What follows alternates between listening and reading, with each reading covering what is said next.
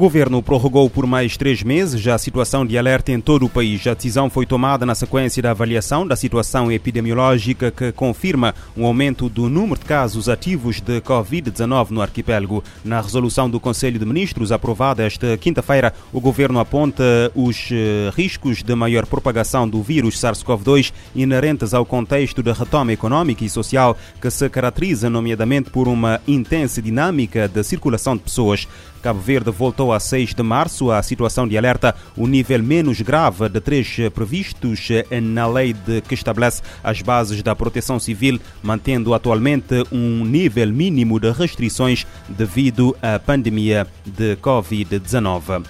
Na Ilha do Fogo, pelo menos 11 pessoas ficaram feridas, dois dos quais com gravidade, na sequência de um acidente de aviação ocorrido na tarde de quinta-feira na estrada que liga as localidades de Salto e Monte Largo, zona sul do município de São Felipe. O comandante regional da PN, Hermínio da Veiga, avançou à Infopress que, por volta das 14 horas de ontem, a corporação foi notificada sobre um acidente de aviação por capotamento de um veículo Toyota Hilux cabine duplo. Segundo a mesma fonte, a viatura transportava 13 pessoas, incluindo o condutor, sendo 5 uh, na cabine e 8 na caixa. Os dois feridos mais graves foram transportados da ambulância para o Hospital Regional São Francisco de Assis. As informações avançadas pela PN indicam que o condutor da viatura teria sentido mal ao volante durante o percurso e acabou por perder o controlo da viatura que capotou.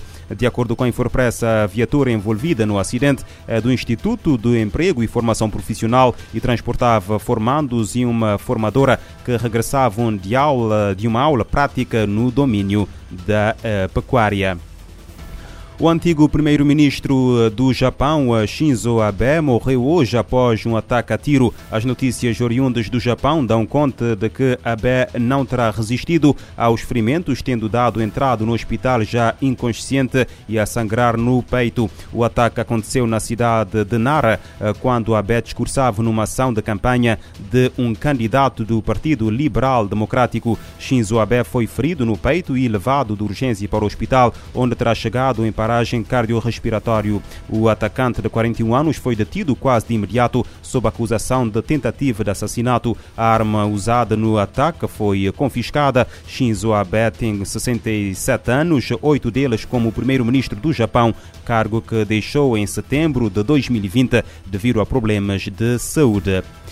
E a crise climática, a pandemia de Covid-19 e o aumento do número de conflitos em todo o mundo colocam em risco os 17 Objetivos de Desenvolvimento Sustentável. O alerta consta do relatório de Objetivos de Desenvolvimento Sustentável 2022, divulgado na quinta-feira pelas Nações Unidas. O relatório destaca a gravidade e a magnitude dos desafios, com crises em cascata criando impactos na alimentação e nutrição saúde, educação, meio ambiente e paz e segurança, e afetando todos os ODS, além do plano para sociedades mais resilientes, pacíficas e igualitárias.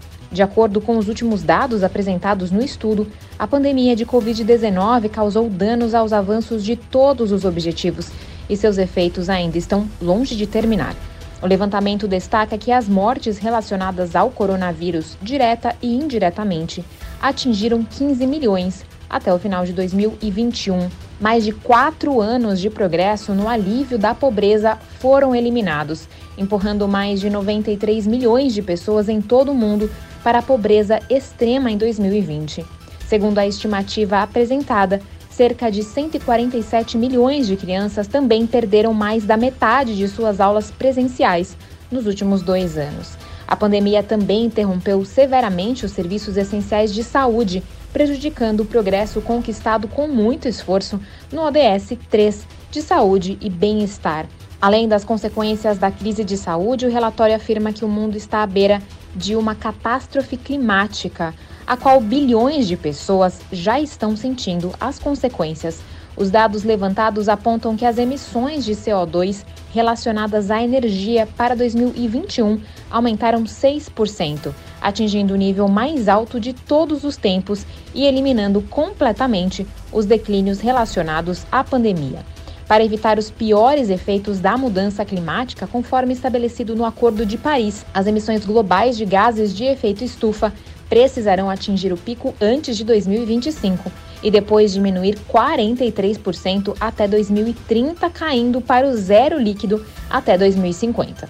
No entanto, com os atuais compromissos nacionais voluntários para a ação climática, as emissões de gases de efeito estufa aumentarão em quase 14% na próxima década.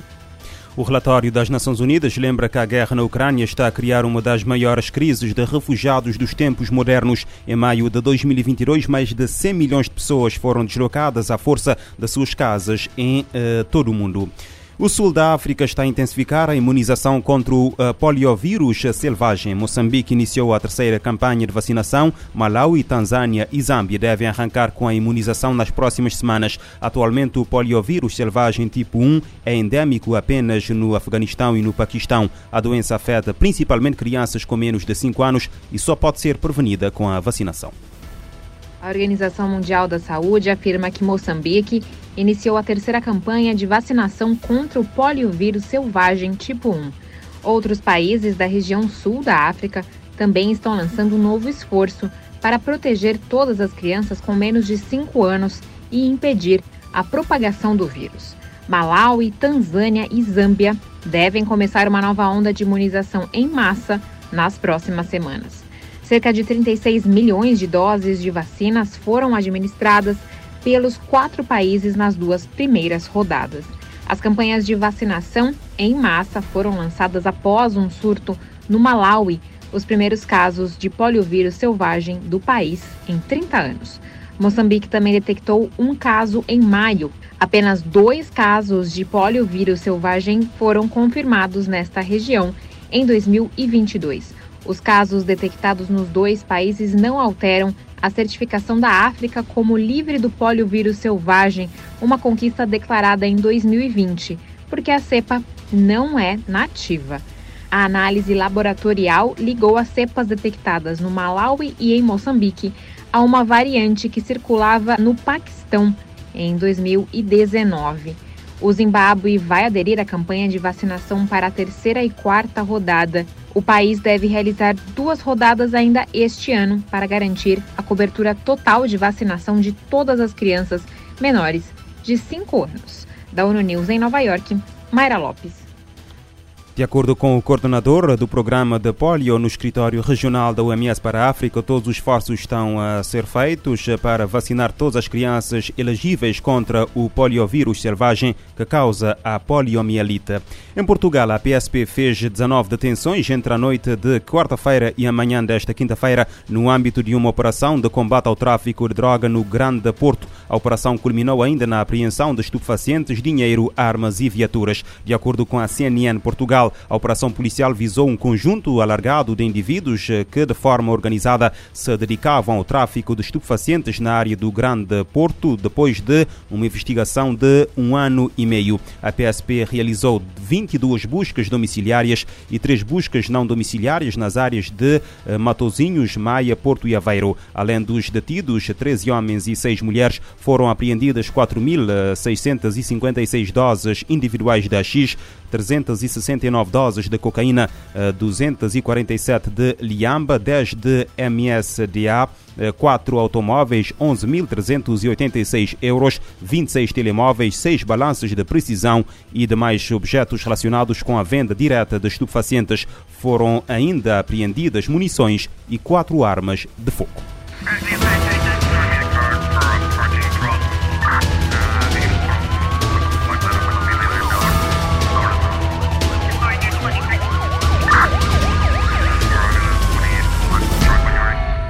Este programa está disponível em formato podcast no Spotify e em radiomorabeza.cv.